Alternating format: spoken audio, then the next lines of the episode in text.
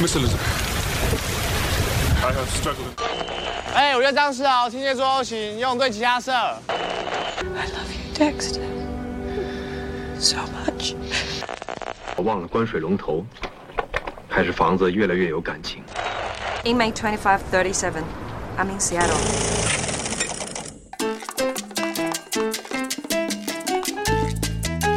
岁月光影，看荧幕变换千百种人生，世界无边，在旅途中寻找原本的自己。您正在收听的是 Oriental Station，一个地方，一段故事。Susie 和 Miley 与你一同分享。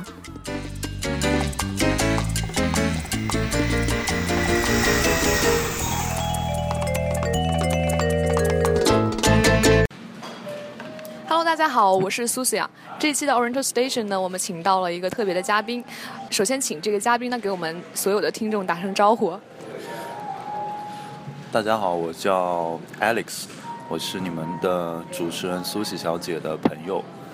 啊、我们既是朋友，也是同学，是从初中到高中，以至于到工作以后都一直认识的一个特别亲密的一个朋友吧。哦，好吧，可能也就六年的 六年同窗吧。然后这期节目其实是有一点特别啊，因为我们现在录制的场所呢是在一个咖啡馆里面。哦，是这样的，我还没有介绍完我自己。我 我是我是九三年出生的的一个射手座的男同学，呃，然后呢，射手座的话是是什么样的性格？好像可能大家都觉得射手座是那种比较 open、比较开放、思想比较活跃的。但是呢，我不是这样一个人，我是一个特别保守、特别传统的这样一个一个年轻人。好吧，他的确是一个嗯比较典型的射手座男生啊。嗯，在我看来呢，他就是有一副非常阳光、非常年轻的外表，但是呢，内心其实真的是一个非常保守的人。因为经常他有的时候带我去吃饭啊，都是去那些老老年人专去的餐厅啊。啊，那刚才其实我讲到一半啊，他把我的那个麦抢过去。其实我们今天这期节目稍微有点特别，因为我们的录制环境是相对有点嘈杂的，因为我们在一个咖啡厅里面啊，所以大家可能可以会听到一些背景音。嗯，就不要介意了。而且我们这一期节目呢，因为我都没有提前准备稿子，所以纯粹是一个聊天形式。OK，那请你来聊一聊你的工作吧。啊，我的工作和苏西小姐一样，都是从事民航相关类的工作。一般大家一提到民航，首先想到的就是帅气的空乘小哥哥、空姐、小姐姐，还有头戴头戴帽子、穿着制服的机长和一些在地面服务的地勤人员啊。对，呃，的确这一类的工作人员，嗯、都特别的多，也是大家平时坐飞机时可以最嗯，最直接接触到的。而我呢，就属于在幕后负责工作的这么一群人，就是幕后保障每一架航班从它的起飞机场到目的地机场安全、安全着陆，呃，安全呃准时运送各位旅客到达目的地的这么一份工作。对，如果大家有机会的话，或者想详细了解一下的话，可以在有机会的话，在以后的节目中再跟大家详细聊一聊我的这个工作。对，其实还是一个蛮神秘、蛮认嗯认知度特别低的一个工作吧。所以你 工作介绍完了吗？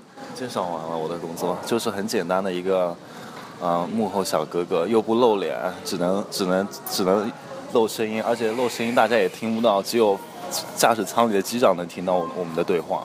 真的，其实我们 平时根本不能接触什么妹子，超心酸，真的。在驾驶舱里那些飞行员，哇，声音都跟大叔一样了。反正我觉得你对自己的介绍还是比较官方的啊这个工作，然后就是介绍中还带着一点点自夸。那么 接下来我们要 想要聊到的一些内容呢，就是哎，你学这个专业当初是怎么想到去学这个的？我觉得这个东西还是比较小众的。我主要是因为视力不好就不能做飞行员，对吧？那么就就就怎么办呢？就得找一个专业，然后就找啊找啊找，一开始是找了一个也是民航相关类的工作，不过但是我发现那个工作不适合我，然后在一个机缘巧合的情况下，我就接触到了我现在这个这个行业，我觉得啊还蛮有兴趣的，好像就跟打打游戏一样，反正就是这种感觉。然后我又觉得嗯，这这行业需要需要同时操作多个任务的技能，这一点也比较适合我。而且与此同时呢，还要求你有良好的口语能力、外语能力以及沟通能力，所以我就觉得还蛮有意思的，所以就从事了这个行业。好了，我刚刚从你的话中呢，就是听出了大概，你觉得你的口语和外语能力都是相当不错的了，对吧？是的，啊，那我突然想起来一件事情，你大学的时候是不是去新西兰那边留学了一个学期，还是一年来着？我在那边留学了差不多将近一年的时间吧，对。那就跟我们大家就是聊一聊在新西兰留学的一些故事和一些感受吧。可以啊，就是啊，这个回忆要要往前倒一倒，差不多大概是三年以前吧，那个时候还在读大学，然后正好学校里面有这么一个交流的机会，就去了新西兰。新西兰怎么说呢？总体来说还是一个特别特别漂亮的一个国家，就是它的自然风光是相当的漂亮。你在任何一个地方看任何一个地方的风景，就和那个电脑屏保啊，或者就和那个照片拍出来的效果是一样的，真的是一个特别漂亮的国度。然后呢，我在那边就是属于一边学习那边的民航专业知识，一边就是体验当地的文化，包括它那边的一些毛利文化。毛利的话就是新西兰的土著啊。可能大家有些人也了解过这个毛利文化。那么毛利人有一种非常有名的舞蹈，就是毛利战舞。嗯、在现在现在这个国际比赛当中，比如说篮球比赛啊，还有叫什么呃橄榄球一些比赛上面，他们这些新西兰的呃运动员在比赛之前也会跳一个叫哈克的舞蹈，就是他们的传统的毛利战舞，来增加队员之间的士气。然后呢，但是我还听说过一种说法，就是毛利人的祖先其实是中国人，就从中国这边古代坐船，然后凑到新西兰去，就留在那边了。不知道我也不知道这种说法是有没有历史可以考证的。对，然后另外的话呢，在新西兰这段时间呢，我还有特别多、特别多的非常奇妙的一些遭遇。或者说一些奇妙的经历吧，对。你来描述一下，你在新西兰是一个怎样的生活和学习的状态，跟国内有什么区别？跟国内有什么区别啊？哦，我们天天做菜、买菜、烧饭啊，就这样啊。有什么不一样啊？嗯，那边很自由吧？大家在路上，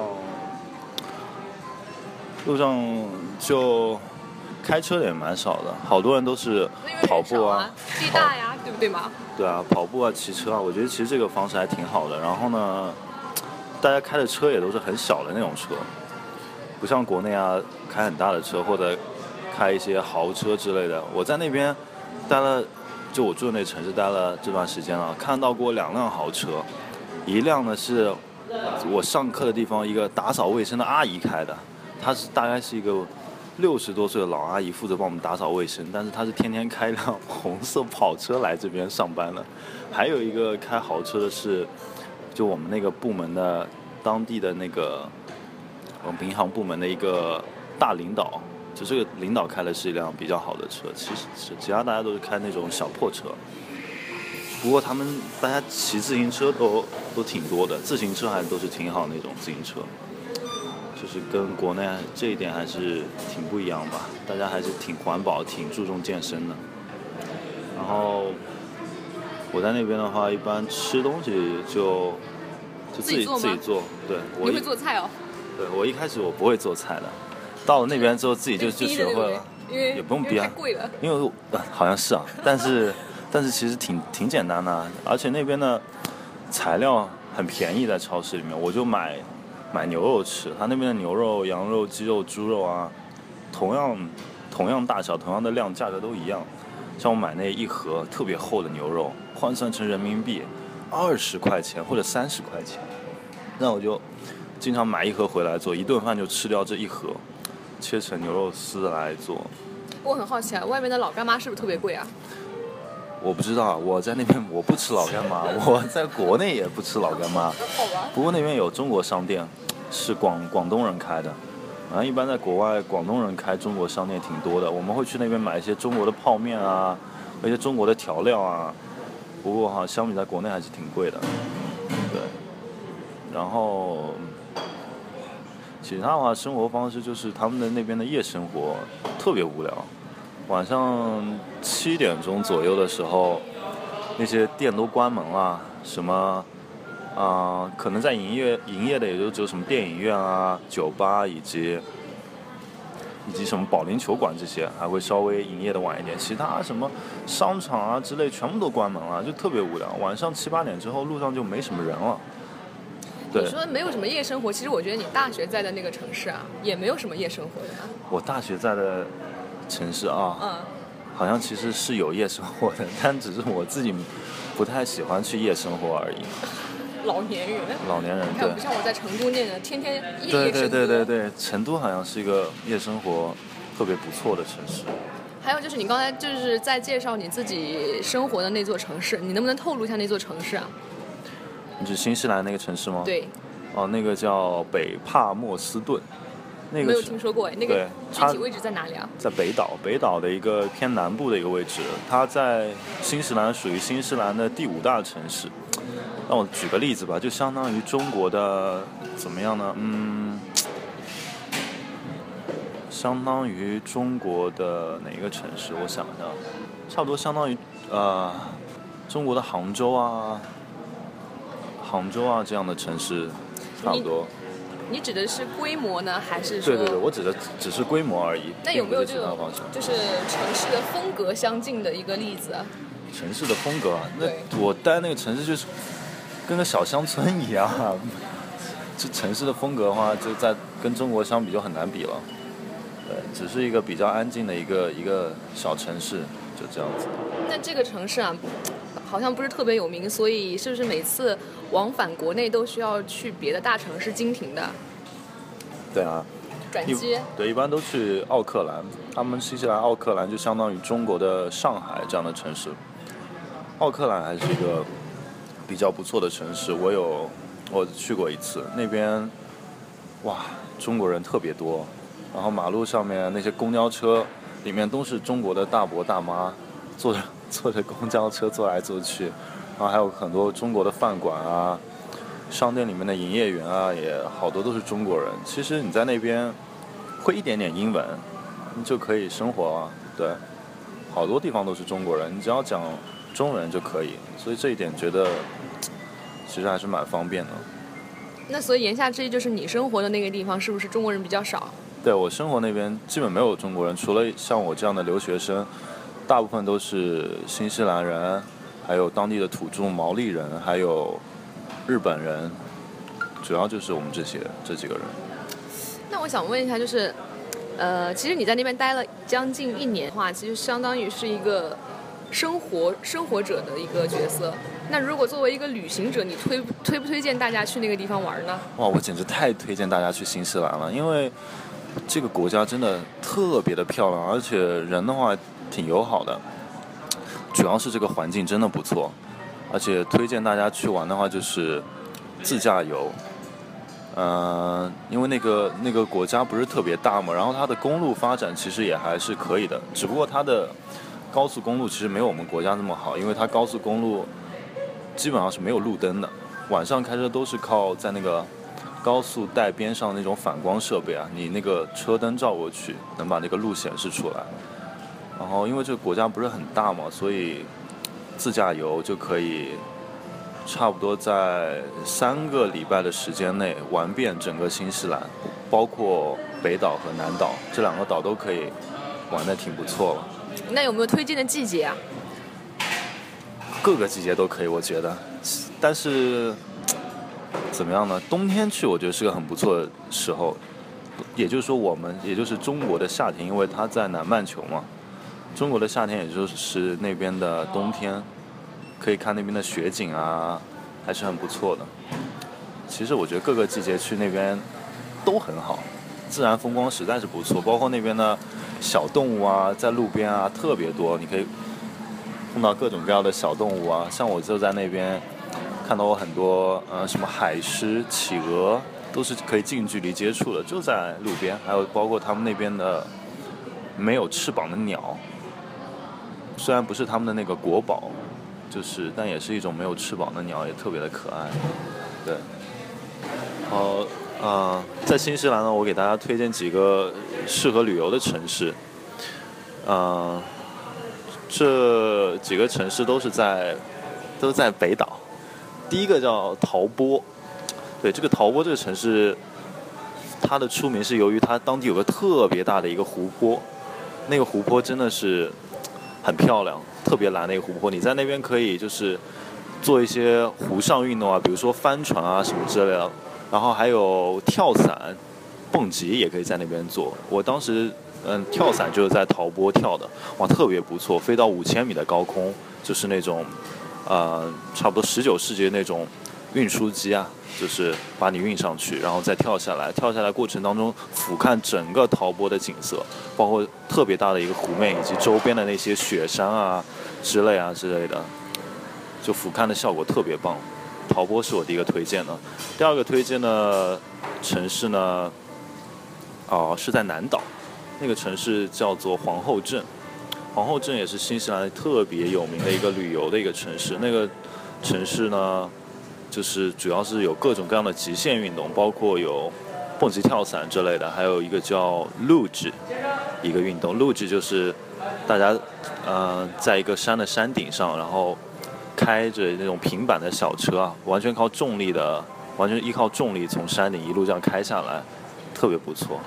这两个城市也特别棒。然后，尤其如果大家有机会去到皇后镇的话，推荐一个皇后镇的汉堡，叫做人脸汉堡。哇，那个汉堡真的是特别大，而且很好吃，好多人都会去买那边的汉堡，很不错。另外的话，像南岛的话，还有还有很多自然风光可以看，就大家驾车自驾游啊，环绕整个南岛，包括南岛有雪山和很多呃。国家国家森林公园，对，新西兰有特别多的那种国家森林公园，都是免费的，每一个都特别的漂亮。你只要大家自己，呃，开车进去逛一下这些自然公园啊，真的特别棒。我记得呃，嗯，有一次的话是在我们去一个在南岛的一个雪山的一个自然公园，刚进去的时候呢，我们其实油已经不多了，但是。但是我们觉得应该可以开过这个雪山吧，应该不会太长。但是没想到的是，真的就开到一半的时候，车已经快没油了，而且周围根本就没有任何加油的地方。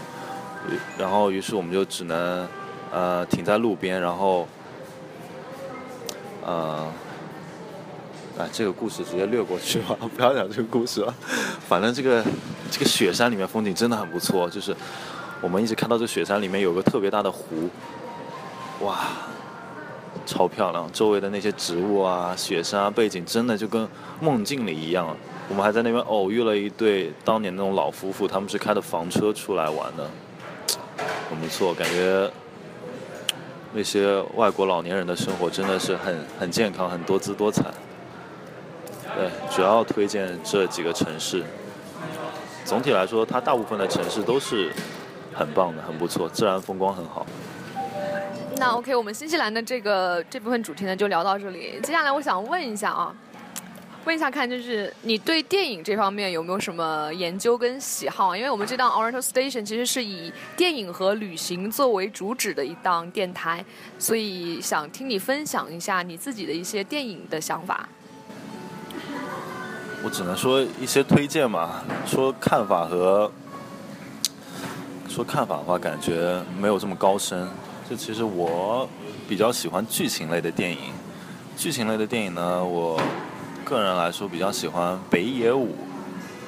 北野武的电影就是比较写实，然后感情很深，偶尔又有点暴力。因为北野武他其实是拍一个暴力美学的导演，像他的一些电影，比如说嗯，《极恶飞盗》，还有《花火》，还有《兄弟》，啊，还有好几部吧，黑道片都是。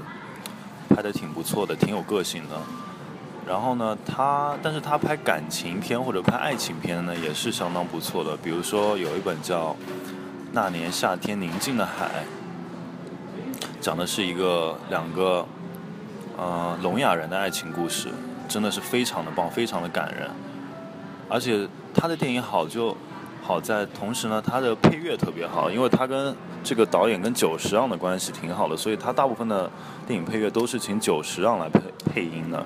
就是两个艺术家吧，应该非常能了解彼此，所以他这个音乐啊，总是每次在恰到好处的时候放出最恰到好处的音乐，就是给人总体感觉特别舒服。那你刚才有就是聊到北野武的很多部电影啊，其实我对北野武不是特别了解。他你刚刚讲的那些电影里面，我只听说过一部，就是那个那年夏天宁静的海，是吗？对。呃，所以我没有就是太多的立场能够去说给大家一个推荐呐，或者是呃一些解释之类的。那如果从这些电影当中挑出唯一的一部安利给大家的话，你会选择哪一部呢？哦，那我。那我会推荐大家看，嗯，《菊次郎的夏天》。其实这本电影应该也挺多人都看过了，可能就算有人没看过，但是他的那个音乐实在是太有名了。那个音乐的旋律一响起，你就会说啊，原来这个音乐是出自这部电影。我知道，应该是那个 Summer 那首曲子。对对对对，就是就是这首曲子，就是当当当当当当，是吧？没错，就是这本电影讲的是一个亲情片，因为也是特别难得，因为这个这个北野武这个导演很少拍亲情片，但是没想到他拍的这个亲情片简直是超拍的超自然，超棒。哎，你说到这个亲情片，其实我觉得日本的导演还蛮擅长拍亲情片的，因为史之愈合你有听说过吗？哦，视之愈合吧，可能叫。完全没有。就是他有一部比较有名的口碑作品叫《步履不停》。哦，我知道，你一说这名字我就知道，好像评分特别高，是一本新晋的，就是呃非常新颖的日本家庭题材的这么一部亲情片，是吗？对对对，你可能没有看过那个片子，我是看了那个片子的，但是我不得不说啊，我可能不太适合看这一类的片子。我能说他这个片子拍的。就是很日常、很生活，但是，呃，步履不停这个片子，它真的就是一直在拍一家人的一天，而且连这个环境基本上也就是在他们家里面各个房间拍的，没有过多的内容，或者是连连连续的剧情也没有的，就是相互之间这么一个聊天，这么一个他们平凡家庭当中的一天是以这样子一个形式在拍的。不过里面有一句话非常有名，我不知道你有没有听说过。里面有句话好像是说：“你现在才二十五岁，你可以变成任何你想要成为的人。”嗯，没错，我听过这句话，原来出自这部电影啊。我觉得还蛮不错的这句话。正好我现在就二十五岁，但我我觉得我好像有点老了。那你按照这句话的想法，就是你可以变成。任何你想成为的人，到现在为止，你进入了工作也差不多快两年的时间，那你有没有就是对自己的未来有所规划，或者是有所期待，想变成怎样的一个人呢？其实我这个想变成怎么样的人，一直有这样的一个大致的一个轮廓，不光是从现在开始有这么一个想法，其实在我很小的时候，我就有想过想成为一个怎么样的人。说白了，统一到一点，就是想成为一个自由的人。自由的人就是很多方面的，包括思想自由、行为自由和经济自由这这三个方面。对，因为我觉得，就是我的一个生活目标嘛，就是可以做到不受约束，同时又不去约束他人。来生活的特别舒适自由的这么一种状态。可能由于是射手座吧，就比较追求自由。对，就是这样子。OK，那我们其实这期的节目呢也讲了蛮多的。那其实我们最后还想聊一个东西，就是我想问一下你最近有没有一些旅行的计划呢？有啊，我打算去去一趟泰国。虽然我泰国已经去过了，不过主要这一次是为了陪我的家人一起去，帮他们做一下翻译啊、一些介绍啊之类的。那泰国的话，主要是去哪个城市或者是哪个岛呢？就去曼谷和清迈吧。岛的话，可能去个普吉岛，大致就是这样吧。具体行程还没有出来。对，OK，那其实我今年也有蛮多的旅行计划的。然后去年的年假我其实还没有休哎，所以我准备今年休个年假，然后去远一点地方。不过当然是前提是先把钱存够啊。像我们这种九零后，真的啊、呃迫切的想要经济自由，但是说实话，工作了之后，就是收入总是低于我们的预期。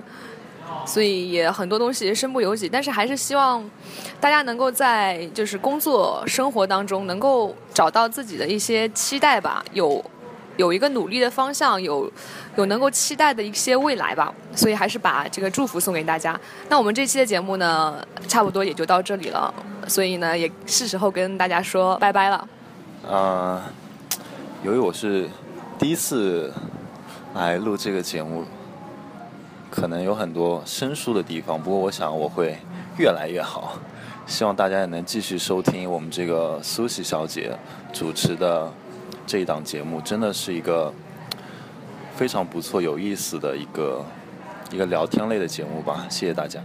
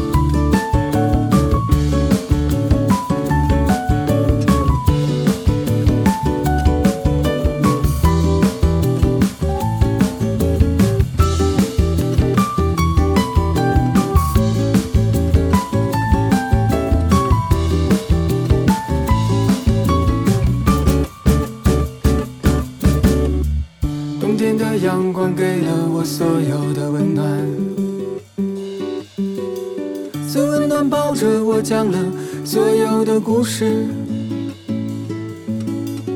每一个故事里都有一个美好的梦，而我却在等你。你说你喜欢每一座城市都是一句晚安。你说你喜欢海，却不喜欢山。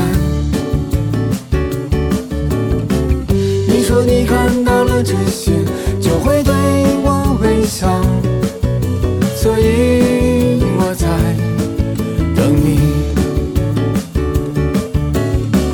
你说你喜欢每一座城市，都是一句晚安。你说你喜欢海，却不喜欢山。你说你看到了真心就会对。